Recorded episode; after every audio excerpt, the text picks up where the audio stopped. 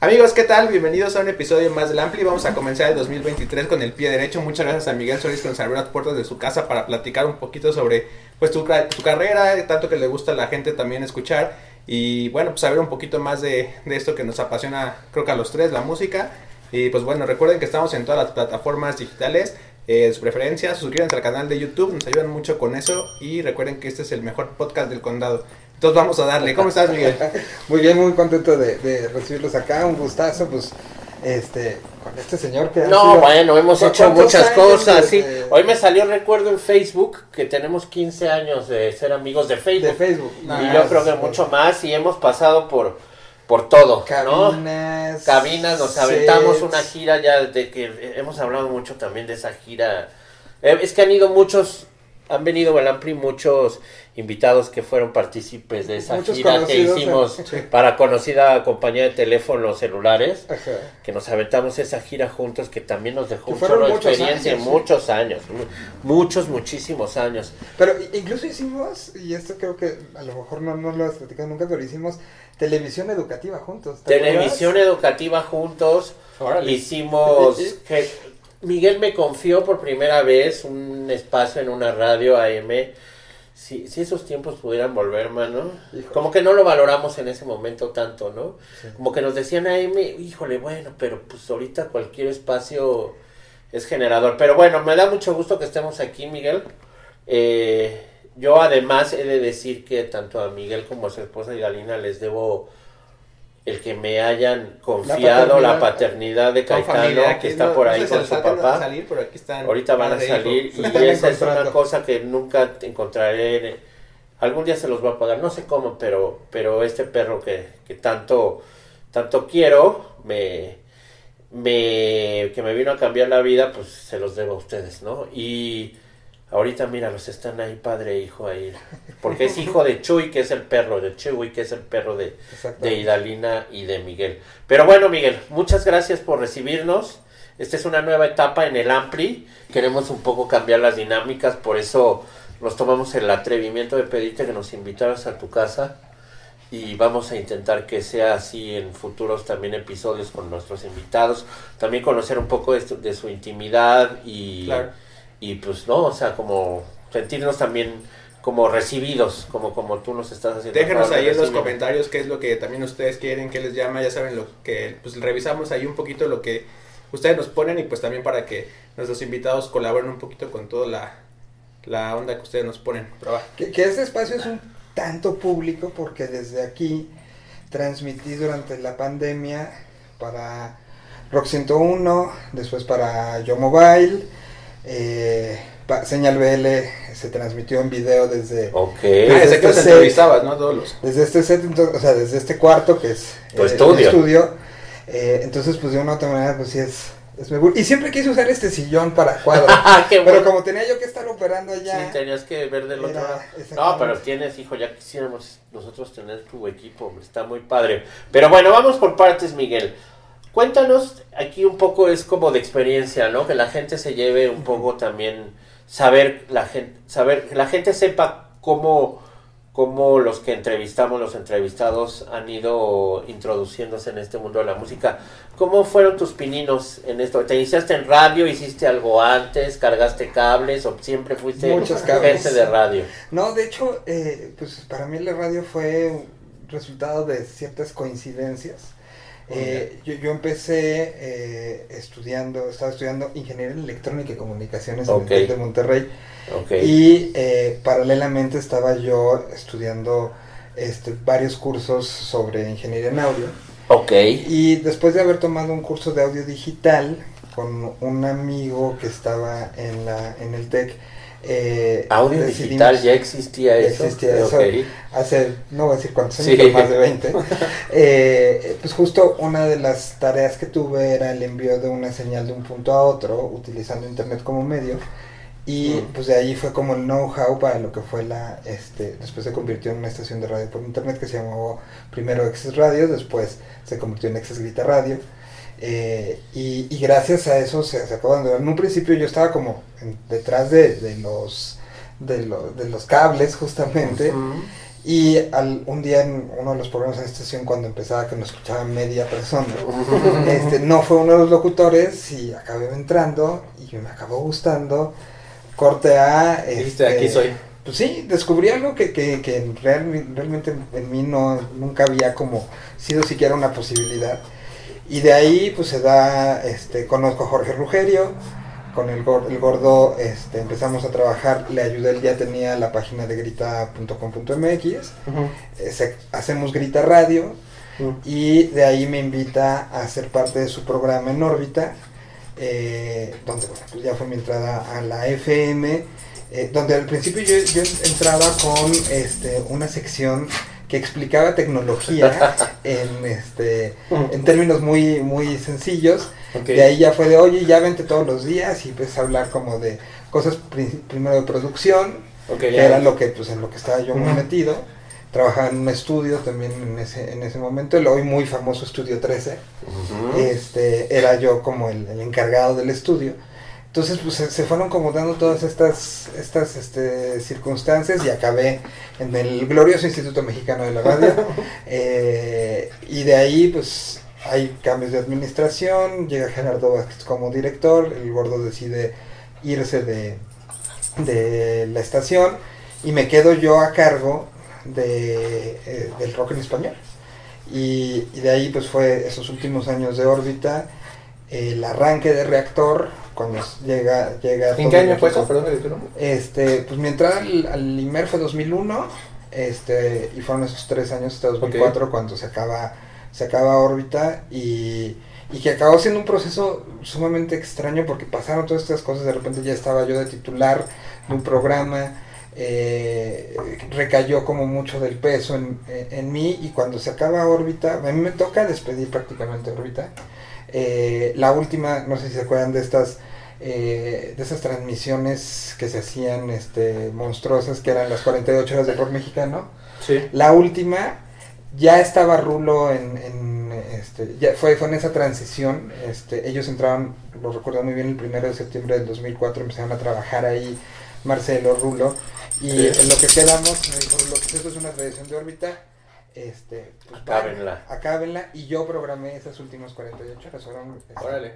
Y, y viene pues esa transición, se acaba en, en, eh, viene ese, ese cierre entre septiembre y octubre del 2004 de órbita y eh, pues empezaron las, ¿qué va a pasar? Eh, fue un momento No muy complicado de... Sí, eh, no que te preocupes, pero que te rompa. Eso es bien orgánico, no importa lo que pase. Sí, sí, sí, viene un momento complicado de, de qué iba a pasar, quién se quedaba, quién se iba, y todos metimos un proyecto. Y creo que esto no sé si lo he contado alguna vez, pero este exclusiva al chavos. eh, pues vino como el, el- se llamó el proyecto Interferencia, Ok. lo pongo y me mandan llamar Marcelo un día y me, me dice, pues te quedas tú, pero no puedes decirle a nadie. Eres el primero en saber, entonces eh, la- el cambio y la gente que se iba y venía, pues era yo el- de los pocos que yo ya sabía, pero no podía No podías decirle decirlo, nada. era- fue complicado. Ven, Caetano. Y, y bueno, pues empezó el, el proceso ya de, este, de la transición, que duró, o sea, que no nada más se mantuvo como muy, muy fuerte, creo que fueron momen- esos momentos de cambio y de la inclusión de mucha música independiente a los medios mexicanos. Se, se sucedieron en ese, en ese programa y después el concepto mutó a convertirse en una estación de radio Claro. que es interferencia, ¿no? Y que era- justamente venía de, de esto, donde el señor tuvo su programa. Sí, pero vamos un poco más atrás porque te fuiste como, Sí, hilo como de media. Perdón.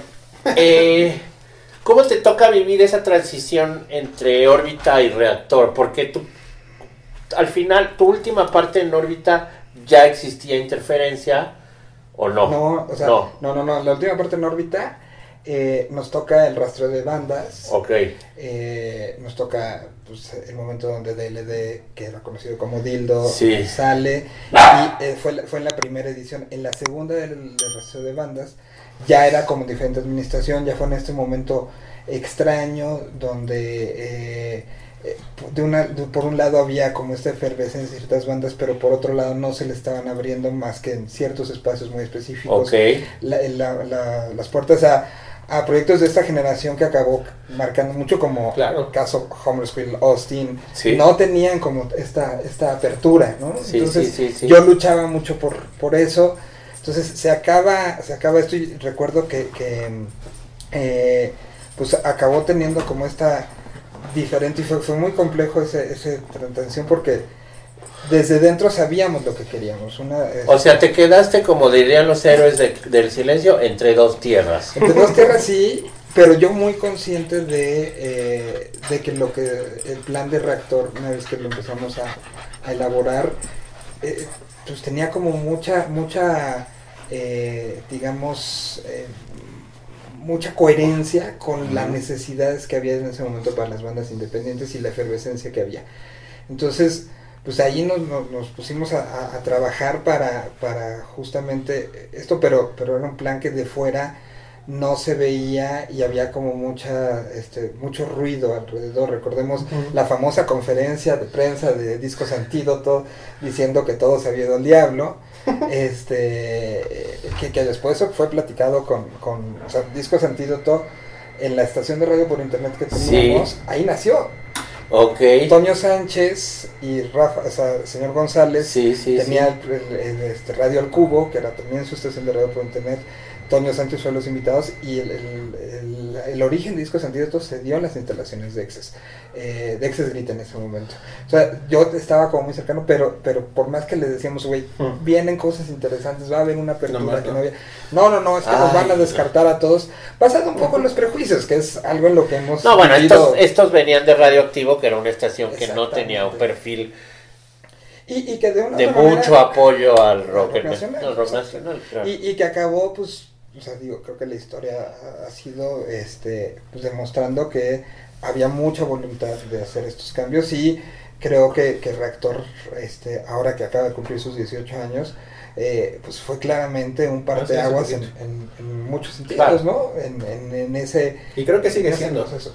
Sí, ciertamente la tiene muy difícil este Sí. el, el ser una estación pública, Pública.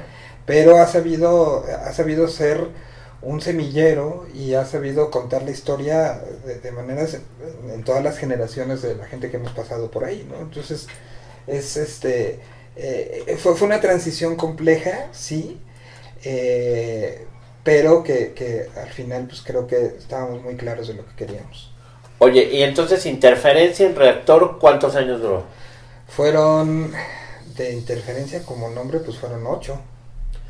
Y luego cuando te fuiste a la M, ¿se acabó tu espacio en la FM? No, o sea, yo- seguías hacía haciendo. simultáneo. Sí, ¿verdad? En las Sí. mañanas era de 6 de la Mm. mañana a 8, simultáneo en AM y en FM.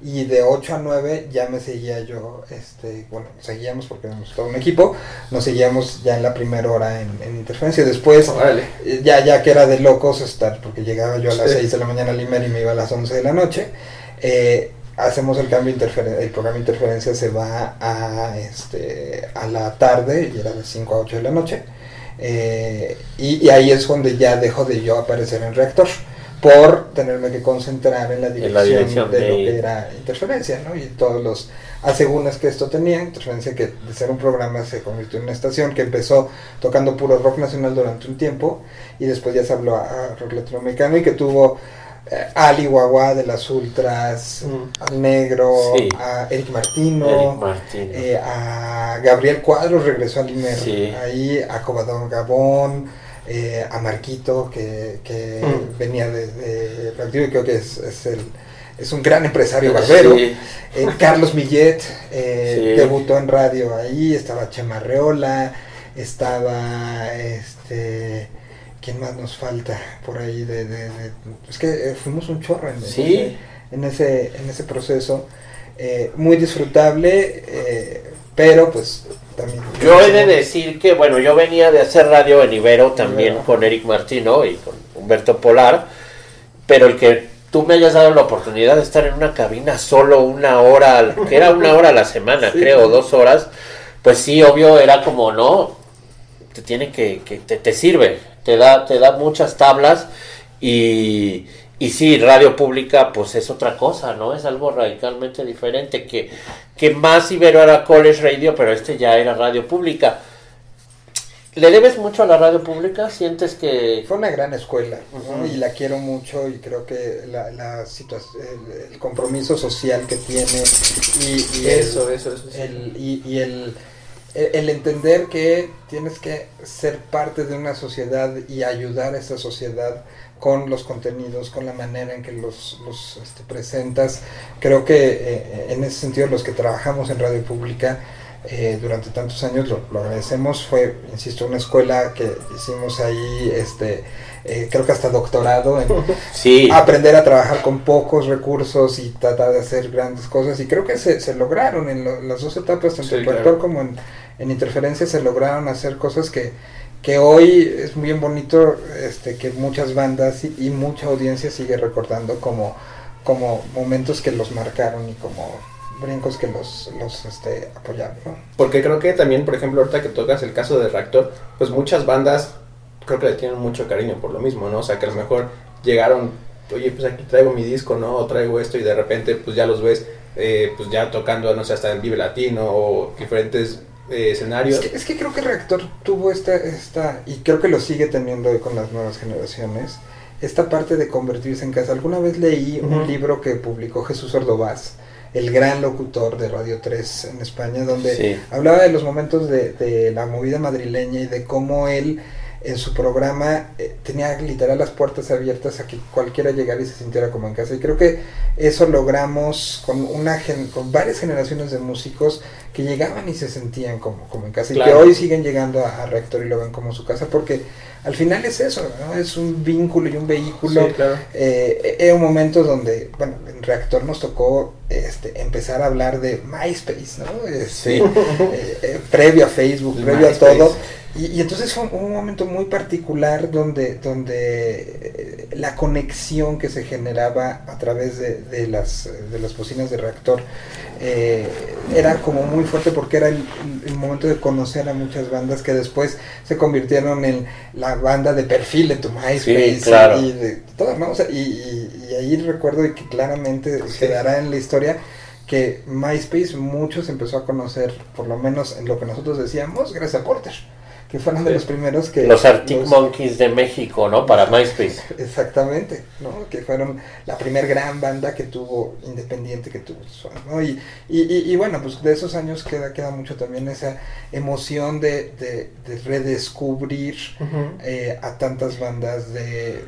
no, creo que no se nos van a olvidar los momentos donde este Austin explotó, Sí. donde mismo Porter lo, lo, lo conocimos y, y vimos esa, esa locura eh, de, de, de- de un momento donde recuerdo le abrieron a las víctimas del Doctor Cerebro en el Teatro Metropolitan. Eh, no, este Porter. Porter, Y me perdón. acuerdo que estábamos platicando antes de, de, que arrancara el show y para ese momento tenían, llevaban cin- 60 tocadas en, en su historia. Eso es- 45 en la Ciudad de México, 5 en Guadalajara y 10 en el resto del país. Ok. O sea, hablaba de, de lo que Sí. estaba sucediendo y de cómo se estaba, estaba dando. Y ahí la primera vez de la Ciudad de México es una gran anécdota que creo que vale la pena Contar. recordar. Fue un show en el extinto Hard Rock Live que Mm. tocaban, era eh, Porter, Bengala, Zoe. Eh, Zoe le acababan de dar la carta de retiro de Sony. Sony. Fue en ese Mm. momento de transición entre Sony y Noiselab donde este recordarás fue un show como Sí, muy- sí, sí, sí. que se llenó, que llegó Shisa Tis, literal, y se acabaron montándose al show minutos antes y transmitimos en, en Reactor. eh, e- era muy importante, pues fue un show que acabó a las 3 de la mañana, una cosa así. Y el momento en el que Porter estaba libre, ¿no? Todo. eh, en el escenario, estábamos nosotros en vivo, pero estaban a punto de dar las 12 de la noche. Y para nosotros era muy importante transmitir Espiral en vivo. La canción que Ya, había trans- Y era la hora que había que meter el y himno. había que meter el himno. Entonces Mm. nos comunicamos a la cabina, estábamos este, produciendo desde el hard rock y fue de aviéntalo ya, quita tal, quita tal, que quede lo mínimo posible, o sea, lo que tenemos que cumplir por ley. Y mandé a alguien al escenario a, A detener a Juan, de aguanta, aguanta, y con un radio de, me estaban dando el conteo desde cabina y yo dando el conteo de cinco, y, y Juan así parado, su primer show en Ciudad de México, venía el momento que ¿Se no enojó? se sabía, no, no, no, al contrario, o sea, lo entendió perfecto y, Y fue uno de esos momentos mágicos de la radio. O sea, acabó de sonar el himno y Sí, la empezó a sonar, ¿no? empezó a sonar Espiral, su primera vez en la Ciudad de México, donde todo el hard rock la cantó, ¿no? O sea, sí es de esos momentos que dices, por eso, por esto vale. Claro. Yo me lancé justo al concierto de Porter en el auditorio, nos invitaron, fueron a, a, bueno, al estudio, vayan a ver el episodio con Porter, eh, nos platicaron un poquito sobre la transición, sobre todo esto, y justo cuando, can- bueno, tocaron Espiral, sí, no, no, todo el, Es un el himno auditorio, ¿no? sí, vibró, Sí. o sea, de esas veces que Sí, es un dije, himno ya. Que sí Y- te enchina la piel. Que, que Porter ha, ha sabido hacer himnos, ¿no? O sea, Sí. no, no, no tienen uno. eh, Y ese era uno de esos ejemplos de bandas donde iban mandando canción por canción y la tocábamos y no ya volvieron a hacer, lo volvieron a hacer, Sí. lo volvieron a hacer y, y bueno. Y pues, siguen haciendo buenos discos, ah, ¿eh? sí, los últimos dos discos son... El Moctezuma sí es una joya. Sí. Moctezuma es una joya, Las Batallas es... Bueno, la historia sin fin, que fue también el, el que fueron también y platicamos de también está muy es bueno. un- Está muy- Ca- cada uno tiene un concepto y es una banda que, que hoy creo que sí podemos decir que tenemos una gran Yo les decía que un amigo de España, justo cuando le dije, pues va a venir Porter aquí al, al Ampli, y él vive en España, en, en Barcelona, o Madrid, no me acuerdo. Y me dice, güey, es que Porter acá sí, o sea, sí suena a México. O sea, suena, si escucho a Porter y suena a México, Ujú. y pues, pues, literal, sí, o sea, si escuchas el Moctezuma, pues sí tiene los sonidos. Yo me Eh, acuerdo que... Moctezuma en el- y las batallas, o sea, cada uno suena a diferentes momentos de México. Sí. Y eso, eso creo que lo han sabido hacer. Y pese bien. al cambio, creo que ellos, ¿no? Que es algo que les dijimos cuando tuvimos la oportunidad de entrevistarlos, el cambio de vocalista y toda esta transición de, de, de ser, pues radicalmente casi otro grupo, ellos lo, asum- lo asumieron muy bien y lo llevaron a un lugar donde, Sí. pues digo, con el respeto que me merece Juan, pero pues tampoco es que se le extrañe, ¿no? Siguen siendo No, y un lo, grupo... que, y lo que decía David, David nos, me dijo, al principio sí me quería bajar, o sea, me, me decían, bájate cabrón, eh, esto, lo otro, y, Y de repente, lo afrontó muy y lo, y lo llevó, y ahorita, Un saludo. Sí, un saludo a los Porter, buena onda. Se les quiere muchísimo. Sí. Oye, y bueno, dejamos la radio pública, todos, Todos. todos, Casi al parejo. y nos vamos, porque ahí también me voy contigo, a un experimento de una refresquera, bueno, de Coca-Cola, pues Primero, a decirlo. antes de, de eso fue mi paso, o sea, salgo de, de Limer y eh, paralelamente empiezo a llevar, este, ¿qué tantas marcas se pueden Pues decir acá? lo que quieras. Pues me, me encargan toda la, es como project manager, toda la parte digital de Indio. Exacto, y ahí también coincidimos. Ahí también coincidimos y es cuando se empiezan a hacer las Indio Sessions, donde Indio toma el patrocinio de Vive Latino. fue cuando salió en YoTV. Exacto, exactamente. Yo tenía un podcast ahí eh, y era eh, yo el, el responsable de los contenidos y de lo que se hacía. Hicimos cosas con Maffer, con el señor, Sí. con Warpig, con Choc Pereda. Y hacíamos con entrevistas ahí en el vivo, en, en el Vive también, Creo en el foro. Rock, ¿no? También pasó por ahí. Sí, y sí, hacíamos una cosa que, que empezó eh, y que también después este, el negro fue parte mucho, que eh, para Indio, ¿cómo era el nombre para Indio? Era... eh, no, la mesa del odio fue después. No, esa fue Esa después. fue después, pero era, era como un poco mi, mi idea, era hagamos algo muy parecido a fútbol picante. Pero hablando Ujú. de, de música. Entonces, Ah, eran cierto. los previos a Vive Latino donde Que íbamos a grabar al Imperial de día al y eso, Imperial, sí, al sí. Caradura. Ya se me había olvidado eso. Y entonces estaba Chavarrock, estaba el negro, estaba Ariato Montañez en algunos momentos, estaba este pues invitábamos a muchos periodistas Sí. y discutíamos sobre este lo, lo- con la misma pasión que, que discutes de fútbol, ah, discutíamos de esto. Claro. Después, eh, este, y paralelamente les decía, mientras estaba en, en Indio, recibo la invitación para ser parte de RMX, que es donde nació la Mesa del Odio. Este, Sí, y, eh, y pues me integro a, desde la Ciudad de México a una estación que en ese momento estaba en Guadalajara, Torreón, Querétaro, Laredo, eh, y pues fueron otros 10 años de historia Sí, ¿no? en, en la radio. Oye, pero a ver, espérate, entonces Coca-Cola FM no Coca-Cola es antes de. RMX. No, es durante, después, después de... En él, Después de Indio, me voy a Coca. por eso. Y después a RMX. No, RMX estoy desde Eh. que estaba en Indio. Ah, ok, ya. Desde en RMX entré en, o sea, me fui de, del IMER y es una fecha que quedó clarísima. Me fui, mi último día de laboral fue el 15 de 15 de mayo del 2010. El 14 de mayo, que fue sábado, fue la madrugada que Gustavo Cerati tuvo el accidente vascular. Ya no pude al aire de, este, Decir. contarlo. O sea, por eso me quedó Sí, como muy, marcado. Eh, y en RMX empecé a hacer algunas colaboraciones este, para el este, desde ese 212, pero empecé ya con programa diario a partir de eh, enero del 2011. Y estuve ahí hasta el 2018. Y No, RMX, 19.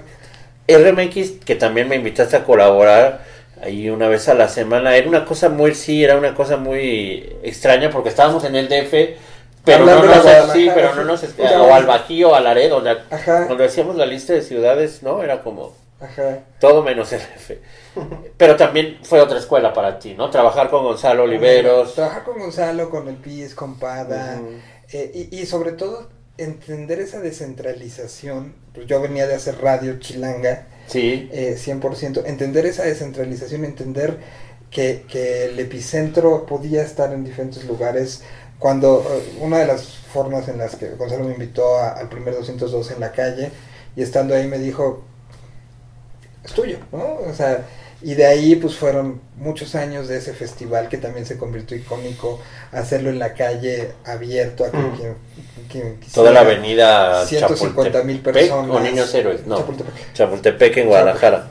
Este, y pues eso con un tránsito de una estación que también tenía esta parte de salíamos mucho de cabina, eh, tratábamos de hacernos sentir y, y pues generó una relación con Guadalajara conmigo que fue de Sí, claro. de 10 años de Sí, sí, y Querétaro también, ¿no? Querétaro, este Bajío, León. Bajío, exactamente. Entonces, pues viene, viene esta otra historia de una radio muy diferente, pero que se logró tener con un y que después en los últimos dos años de existencia de la estación, pues lo hicimos en la Ciudad de México. Sí. En 2017 regresa, eh, se abrió el 98.5 regresamos, o sea, regresamos que digamos que teníamos rato sin estar en radio acá, pero que pues lo seguíamos haciendo y se podía escuchar por internet, y por muchas cosas acá, pero fue regresar a, hacer radio hasta el 2019 donde la frecuencia es vendida a este a, a- a la gente de de ay ¿De cuál? Ah, 98.5 Entonces, sí, al Heraldo.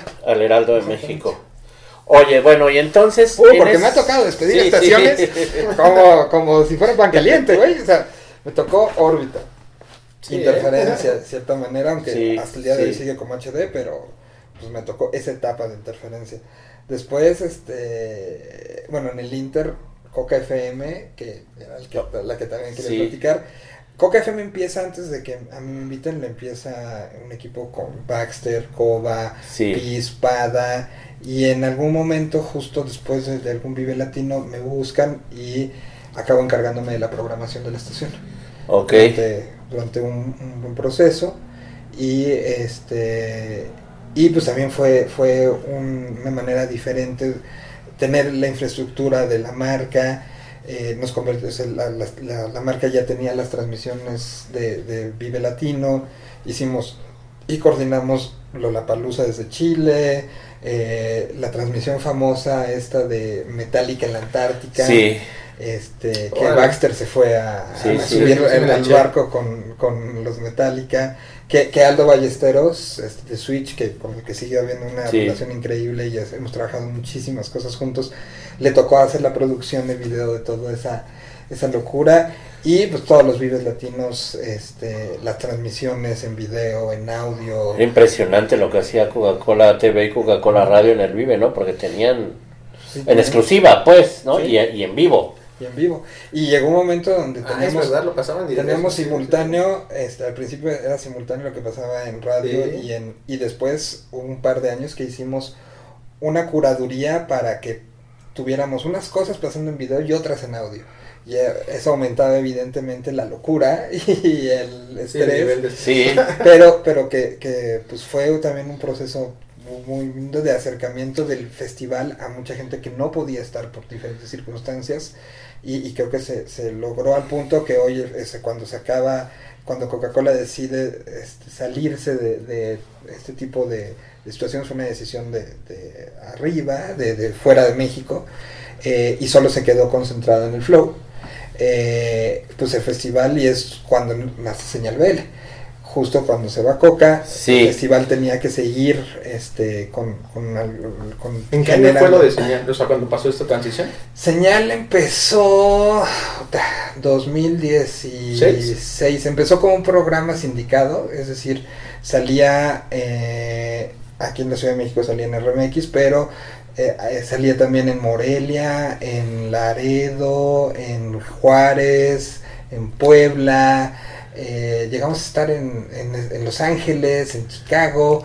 Eh, y era, empezó como, como un programa que, que hacíamos como contando un poco la historia del Vive y lo que pasaba en rock en español y después fue mutando a convertirse en un centro de contenidos eh, y, y, pues que nos hemos convertido como el medio oficial pero que no nada más habla de Vive Latino sino habla de, de- de todo lo que es la escena alternativa ¿no? Y ese concepto es tuyo, ¿no? Señal verde es algo que tú creaste, me Sí, acuerdo con que... la necesidad de, de, de Hicimos justo algo. después de que se acaba esta, este momento de Coca-Cola, eh, pues s- había que hacer algo y el festival tenía que tener, y encontrábamos momentos donde, por ejemplo, no me acuerdo si fue el último o el penúltimo año, Coca-Cola hizo una inversión gigantesca por... eh, por tener unas cámaras 360 en el escenario principal y había hasta el final de- del festival, digamos que del otro extremo, Sí. había un, una activación donde tú llegabas, te ponías unos visores este, 3D, donde te veías tú el centro del escenario y lo que estaba pasando,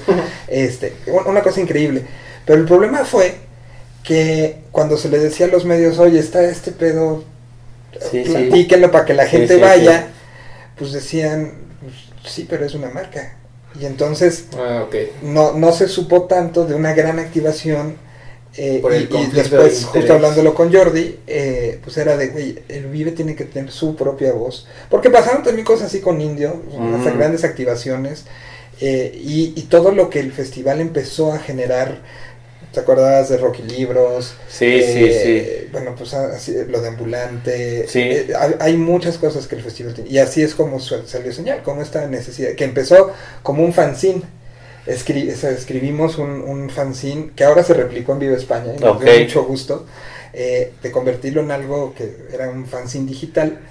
eh, y después, bueno, pues vino el, el, este, la transición a esta, esta parte de contenidos digitales que la semana que entra, bueno, no sé cuándo va a salir esto, pero Pues pronto, hay, sí, sí, hay muchas este, sorpresas de el relanzamiento de todos estos contenidos que pese a la pandemia y todo seguimos generando durante todo este tiempo. Aquí abajo les vamos a poner los links y todos y ya está en al aire.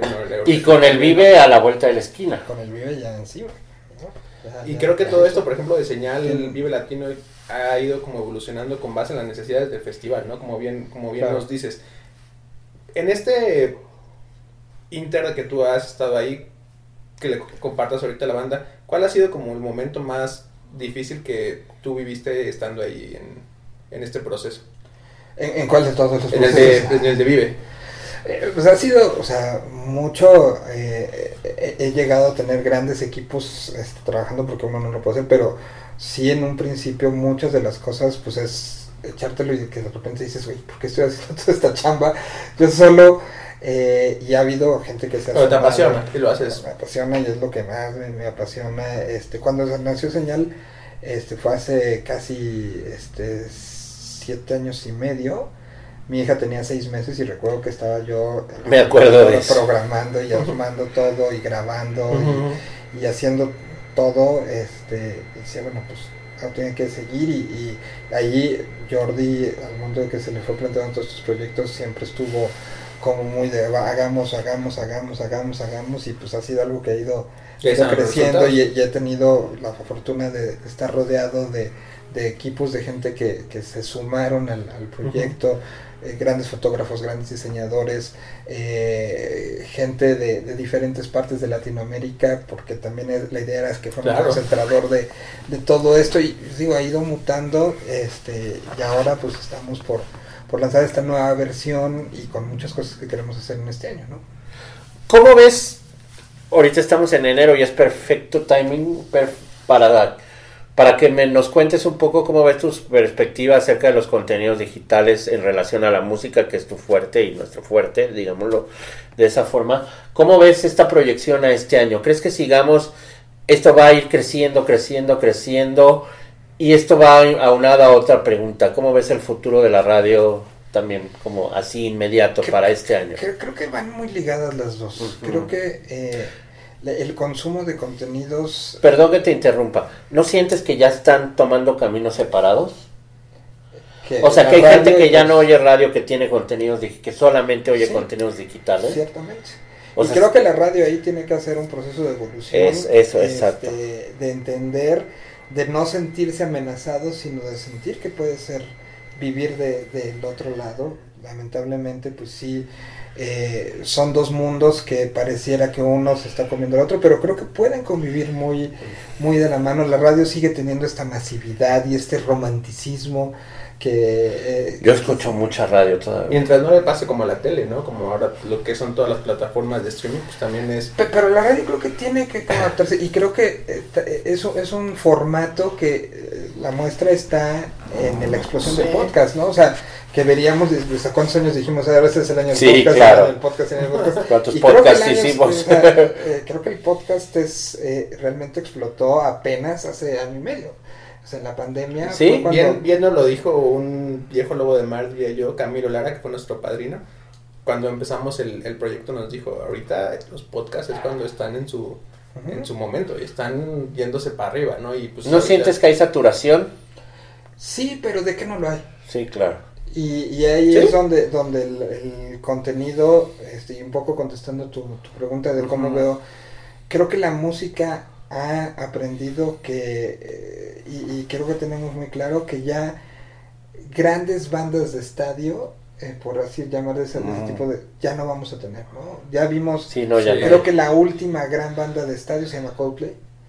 Y, y ahora todos son, son nichos y los que ahora están... Bueno, ahí viene el regreso de YouTube el 17 de marzo.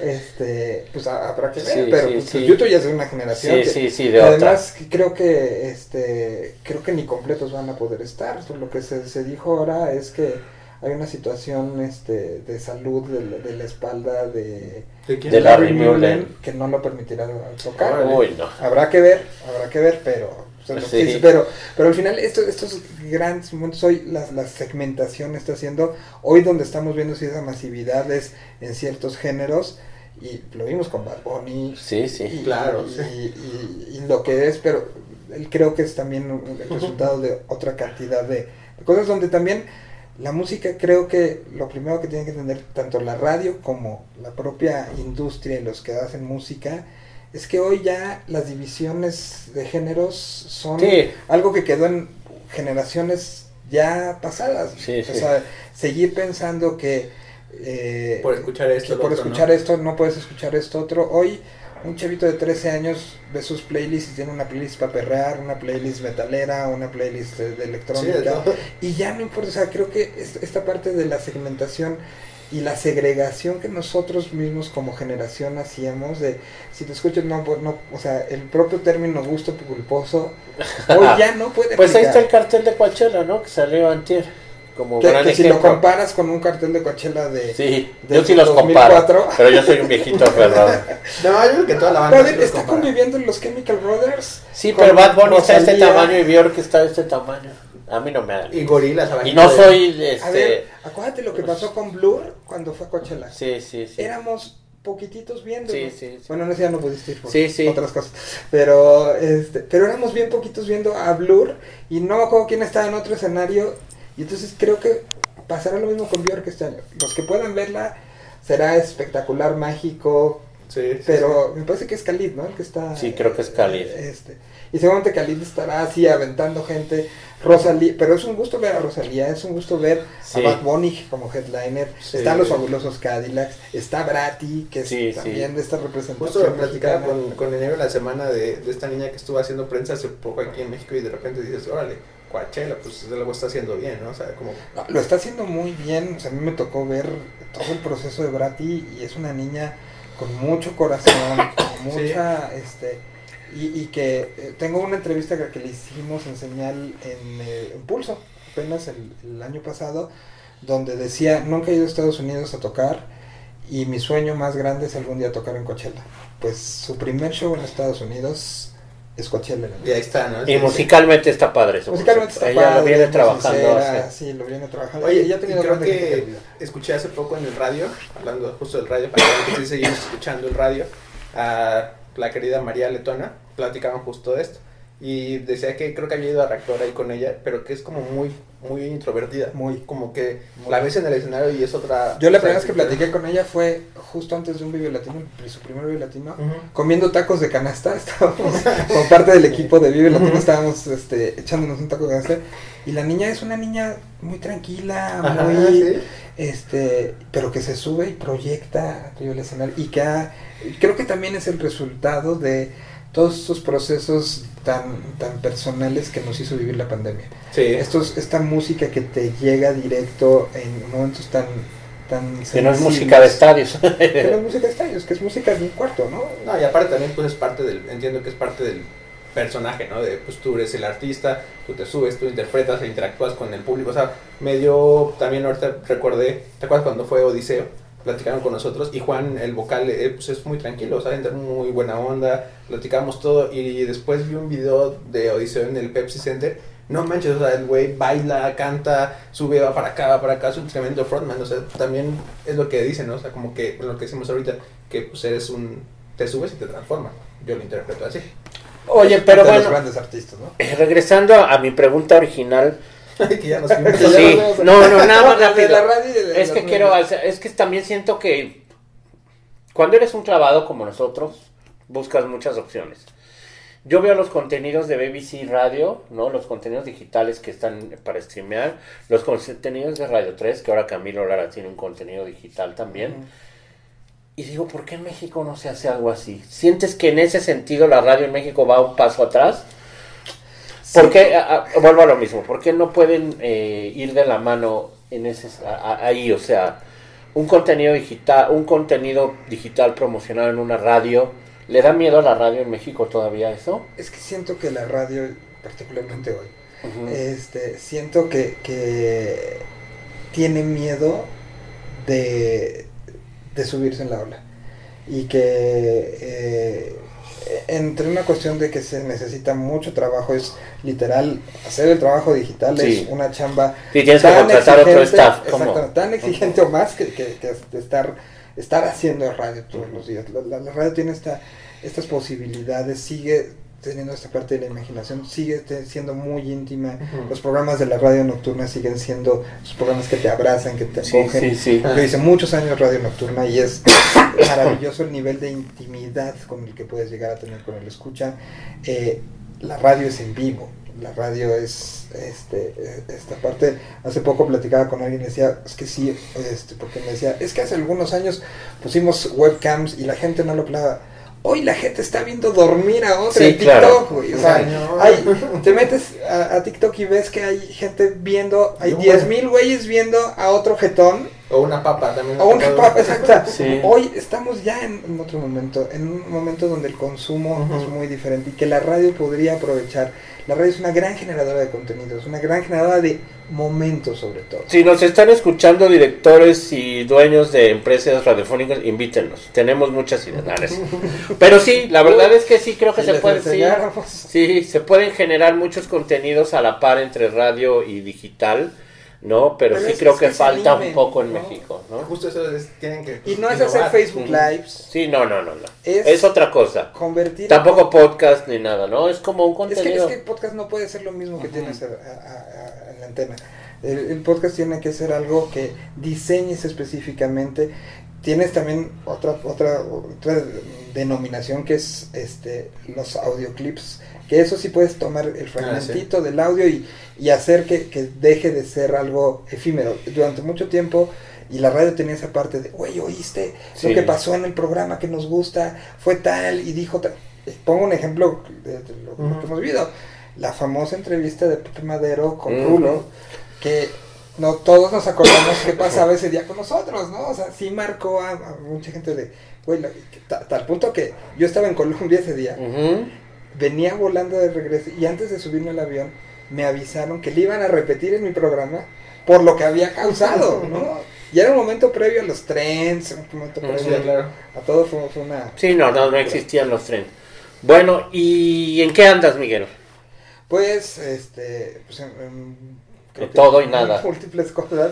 Sí. Eh, venimos con el lanzamiento. Tengo una agencia de, de justamente de situación de estrategia. Promocionate digital, también. si. Este, y de particularmente de especialización en contenidos. Hemos trabajado y hemos hecho los contenidos durante varios años para Vive Latino, Ujú. para Pulso, para eh, Coordenada, para Bajío, para Chilean Way, que es un festival que, que, Chileno, que- ¿no? que salió de la, la realización de Zooms.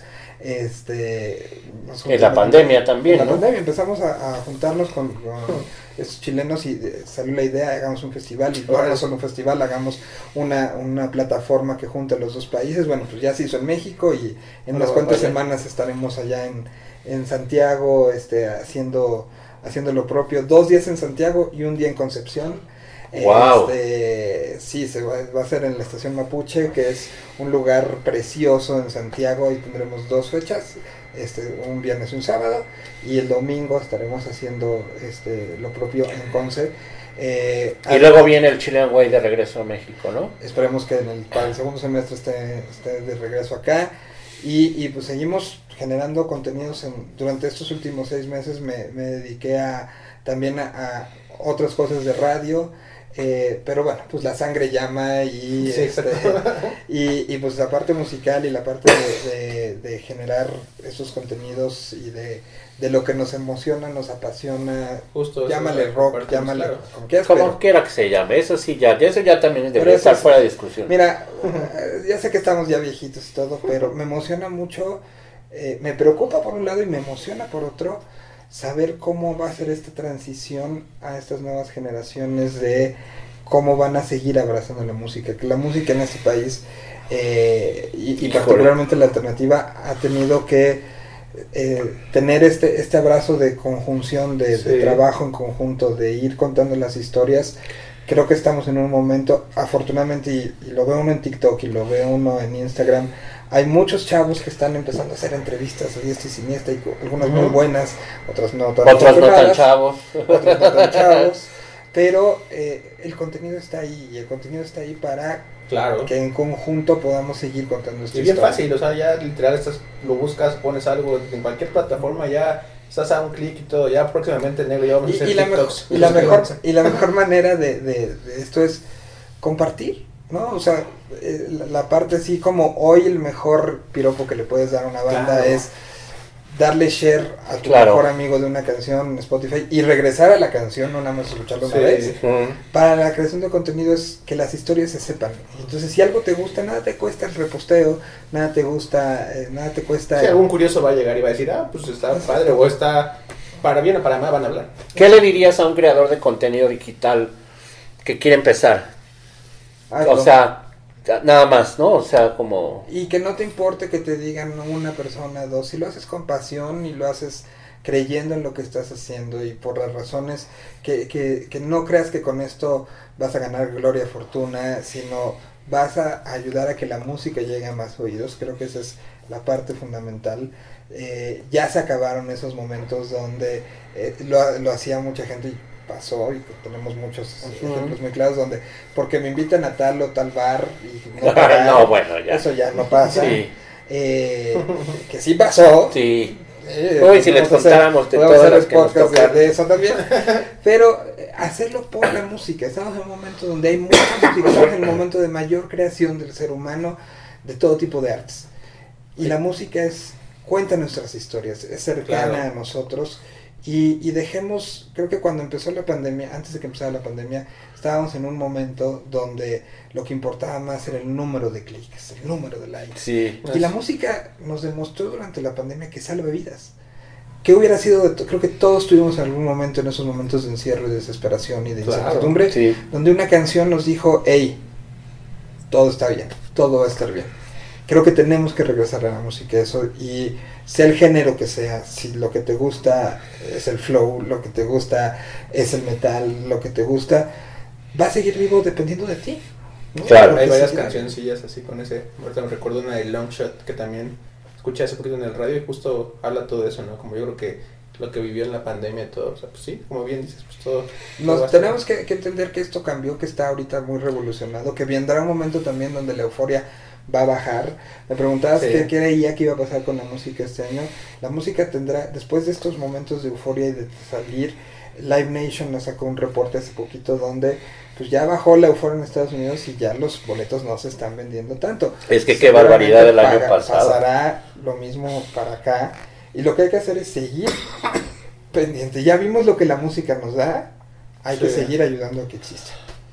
Muy bien, pues no sé si tú quieres agregar algo. No, muchas gracias, nada más agradecer. Eh, aquí vamos a dejar todos los links de... Sí, Chilean Way ah, y para de todo lo que hace. Miguel. Igual si tú tienes ahorita algo que compartir tus redes sociales o algo que, que se venga... Arroba soy Miguel Solís, ahí estamos. Aquí de todas maneras te todo. lo vamos a poner. Y lo voy a decir de una vez. Todos los contenidos de este... ¿Cómo dijiste el podcast que? Más eh, divertido del condado. Más divertido del condado. También va a ser parte de los contenidos que vamos a estar compartiendo otra vez en Arbel. Entonces, por favor, por entonces- favor, invítanos. Nosotros No, más no, que no. felices. Denle like para Y más. no es por eso porque me invitaron, ¿eh? No, no. no, Yo sí, en parte. Vine hasta su casa, vine hasta su casa a hacerle este manita de puerco. Tuve que venir, que no crean que vive aquí a la vuelta, pero esa es otra Bueno, tú historia. porque vives del otro Sí, lado. bueno, del cerro, vivimos-. Ya el podcast es famoso porque ya es sateluco.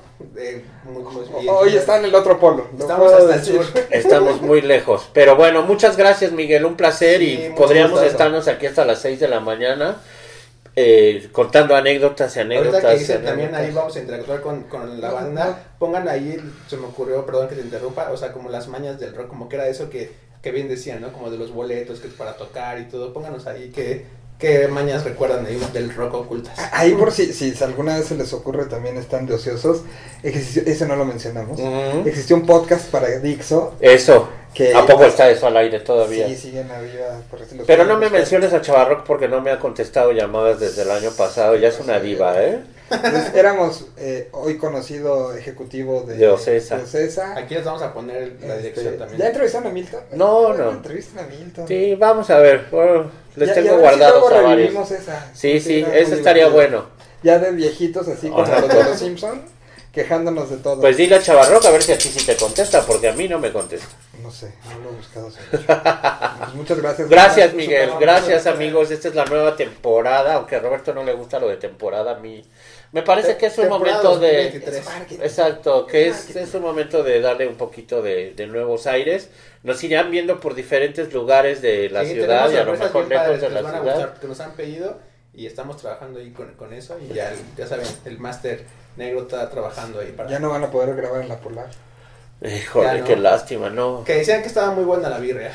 sí estaba buena. Yo viví muy cerca de la Polar muchos años y sí era cliente, pero bueno, ese ya es tema de otra, de otra cosa. Pero listo amigos, podcast. suscríbanse al canal y nos vemos a la próxima. Muchas gracias. Gracias, gracias Miguel. Gracias Hasta la próxima.